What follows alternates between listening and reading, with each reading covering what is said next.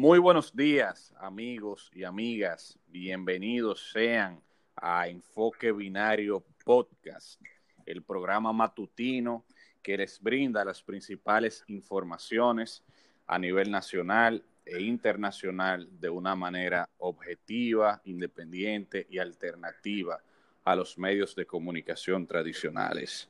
Mi nombre es Luis Eduardo Gutiérrez. Me acompaña mi amigo Gilberto Luna Ulloa. Cuéntame. Buen día, buen día Luis, buen día a todos los cibernautas que, que son fieles escuchas de este espacio. Y nada, hermano, ya hoy es jueves, la semana casi está finalizando. Vamos de inmediato con las principales ah, informaciones. Antesala del fin de semana, como dice como dice un, locutor dominicano, jueves antesala del fin de semana. No, mira, muchas, muchas noticias interesantes. Vamos a proceder de inmediato al resumen. el expediente del asfalto, el llamado expediente del asfalto, llega hoy a la Procuraduría General de la República. Tú sabes, Gilberto, que se formalmente se ha, se ha realizado un sometimiento por los casos en los cuales la, el Ministerio de Obras Públicas había eh, presuntamente cometido violaciones a la ley, había cometido irregularidades y precisamente eso ya formalmente hoy llega a la Procuraduría para, eh, para proceder a su eh, formalmente a su, a su sometimiento, ¿no? vamos a ver lo que va a pasar con, con ese expediente. siempre decimos supuestas irregularidades, porque hay que tomar en cuenta la llamada presunción de inocencia, que, que es un principio con rango constitucional, de manera que, que eso hay que respetarlo. Pero eh, damos la información de que ya por ahí empieza a correr el asunto. Hay que ver cuál sería el desenlace en ese sentido. Por otro lado, eh, entre otras irregularidades, Contrataciones Públicas detectó que el Ministerio de Obras Públicas no publicó los requisitos en ese sentido que debían cumplir las empresas contratadas, ni realizó una convocatoria previa como garantía de participación de todos los proveedores de hormigón asfáltico.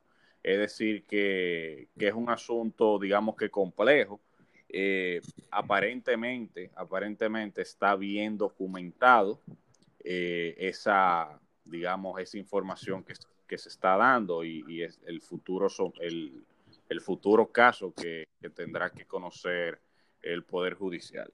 Eh, de igual modo, hay otra información que es interesante y es que de acuerdo con el viceministro para la comunidad dominicana en el exterior, el señor Carlos de la Mota, oye esto, Gilberto, él dice que el 60% de la nómina del viceministerio para la comunidad dominicana en el exterior era personal que no asistía a sus labores. Es decir, eh, como decimos en buen dominicano, botella. De acuerdo con él, el 60% de esa nómina eh, no, es, no asistían o eran personas que no tenían ninguna función, que al final del día, que al final del día es lo mismo, ¿verdad? Eh, ayer el periódico Acento el periódico digital Acento, publicó una información sobre los nombres que más suenan para la Junta Central Electoral. Esto, digamos que estamos aquí entrando al terreno de la especulación, pero es lo que se está diciendo. Fíjate cuáles son los nombres. Pedro Pablo Germenos, que es el, un abogado de Santo Domingo, bastante conocido. Aura Celeste Fernández, el abogado santiaguero Negro Veras, Ramón Antonio Veras, Negro, eh, Ricardo Nieves y Gisela Cueto. Eso, esa fue la información que publicó Acento.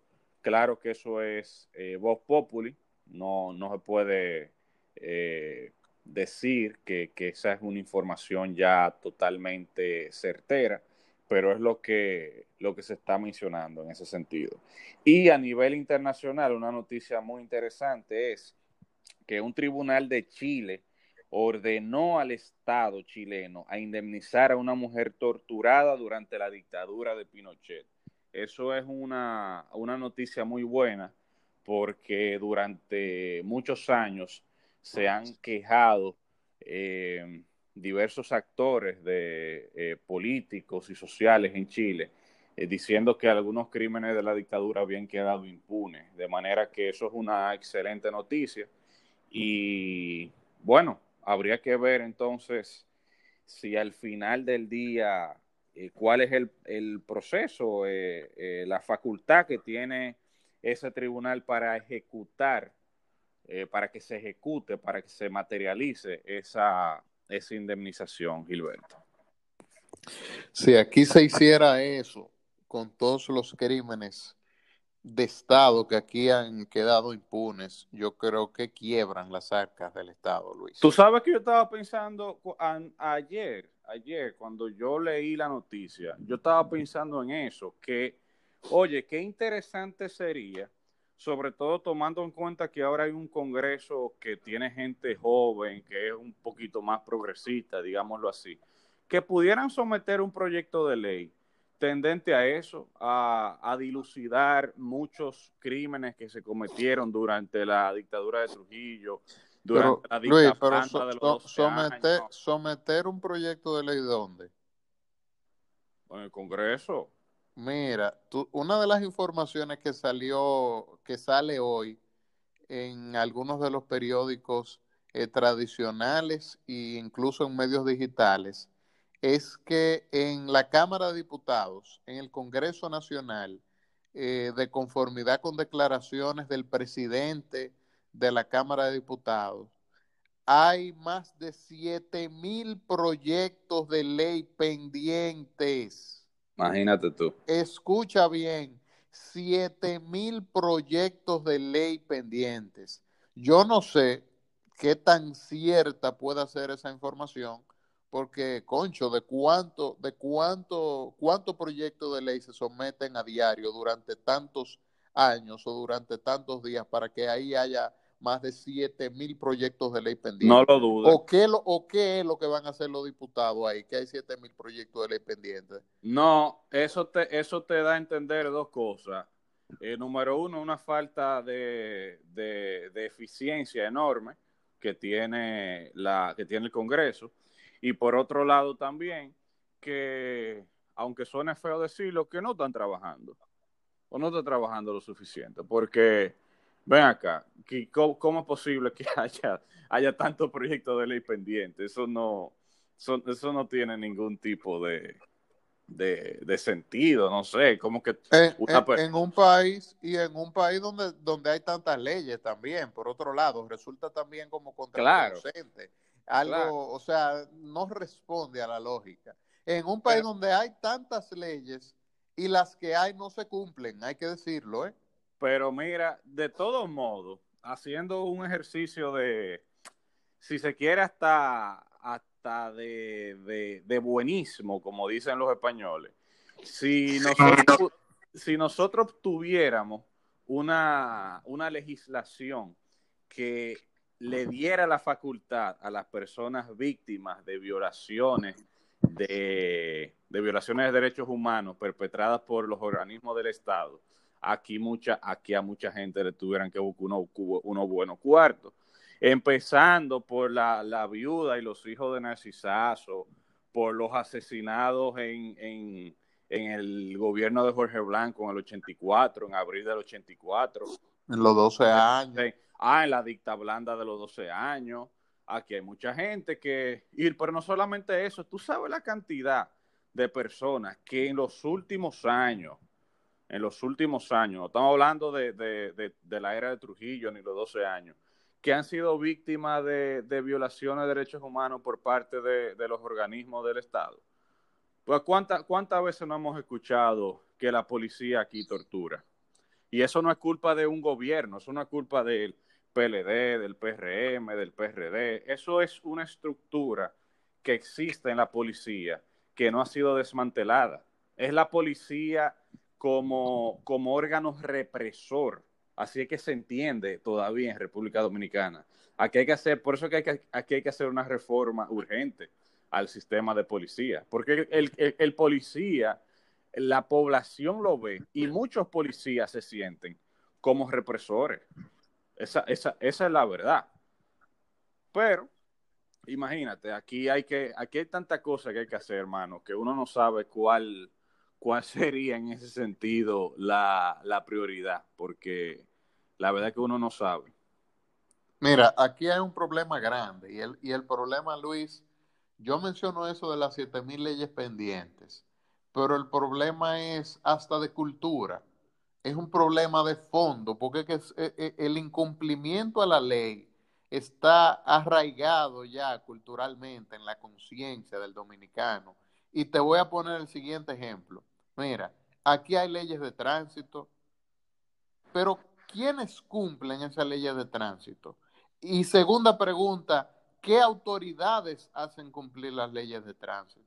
Exacto. Se supone que si la policía, en principio, es un organismo eh, que debe evitar eh, la violación de, de, una ley, lo que tú dices, de una policía con una política preventiva, eh, aquí nos damos cuenta de que las leyes de tránsito, el único organismo del Estado, la única autoridad que las hace cumplir es AMET y es cuando quiere.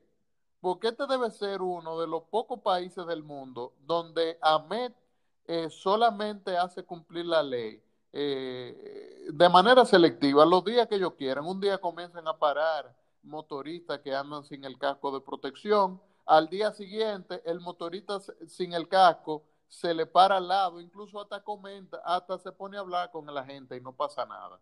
Pero por otro lado, el día de ayer yo estaba en un semáforo, un semáforo eh, con vías así eh, eh, entrecruzadas. Y de un lado hay, un, hay una camioneta de la policía, del lado donde yo estoy hay, un, hay una jipeta y la jipeta entra en rojo en la intercepción y cruza. Pero la jipeta está viendo que la policía está ahí. La policía que está esperando que el semáforo le den verde a ellos y ese individuo, aún con el semáforo en rojo para él, decide atravesar la vía interponiéndosele a todo el mundo. La policía lo ve y tú sabes qué hace la policía, Luis. ¿Qué? Absolutamente nada.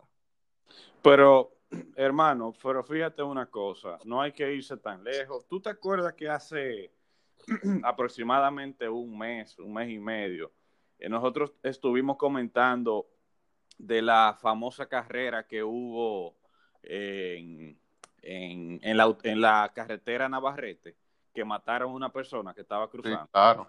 Oye, pero una, una carrera que la estaban grabando y todo, la estaban grabando con el, el gentío ahí, tipo la película de Fast and the Furious, así mismo, estaba la gente como si nada, en, ple, en pleno toque de queda, porque oye, que lo más lindo, en pleno toque de queda estaban esa gente ahí, haciendo carrera y, y mataron a una persona. Óyeme, también es lo que tú dices. A veces la gente le quiere achacar la cosa a las autoridades, pero el, aquí una parte importante de la población no siente ningún tipo de respeto hacia la autoridad, hacia la ley.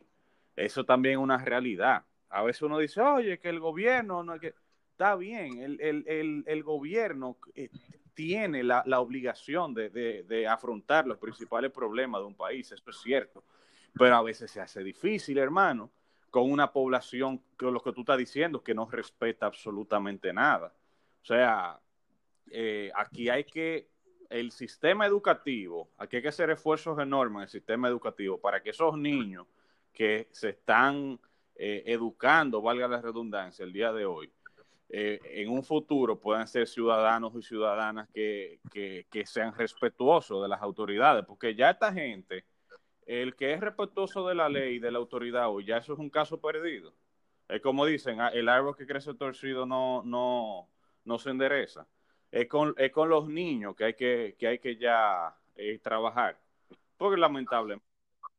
Mira, por eso, por eso es que un amigo y colega abogado de, de, la ciudad de La Vega, eh, Franklin, aprovecho para enviarle un saludo que sintoniza regularmente este espacio.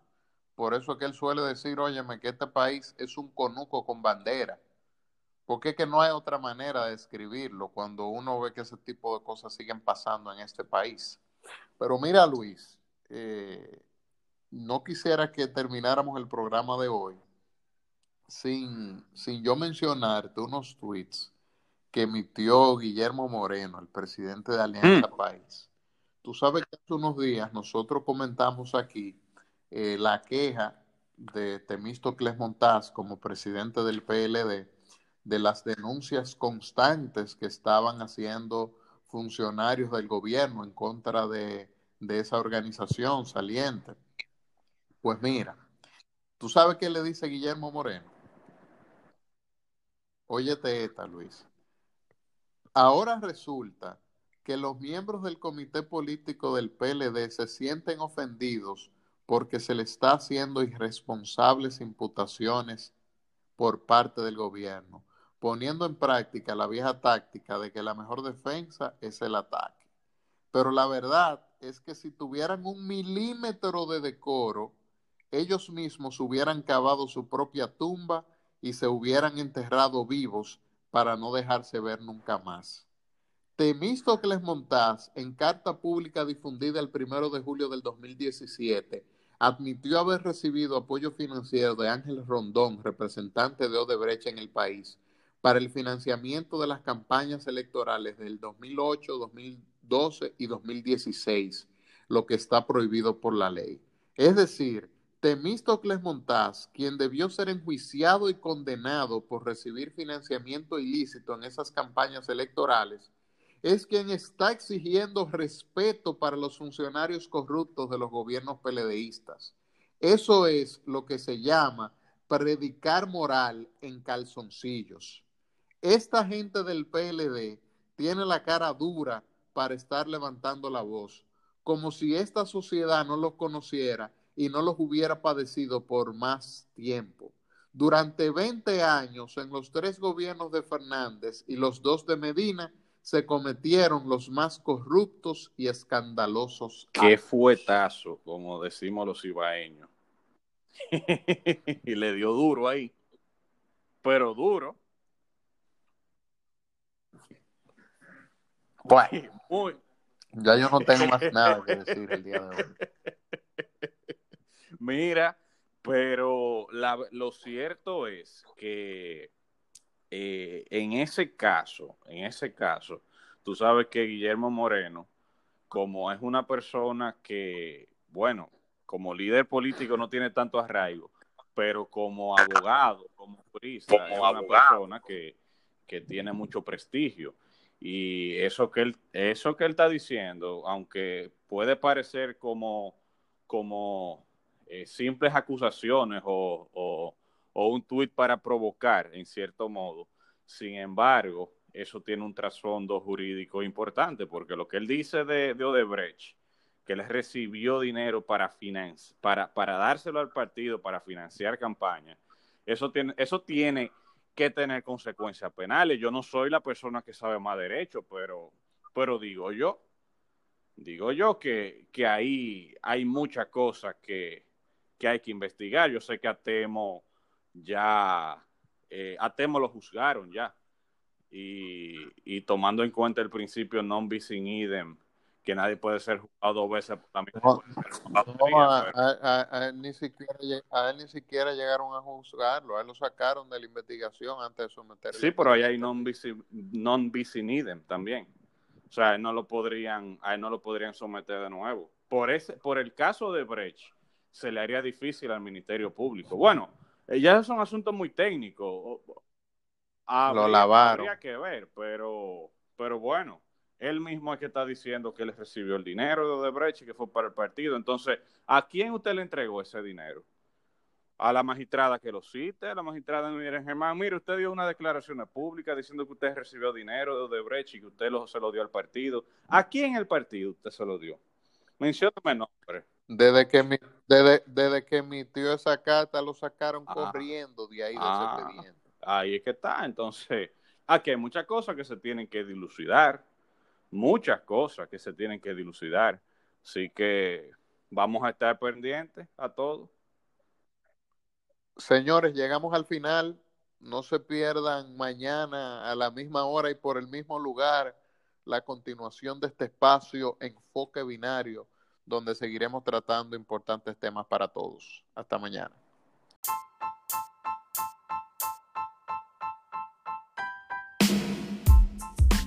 Enfoque Binario, un espacio destinado al análisis de los principales temas nacionales e internacionales que impactan directamente en la sociedad dominicana.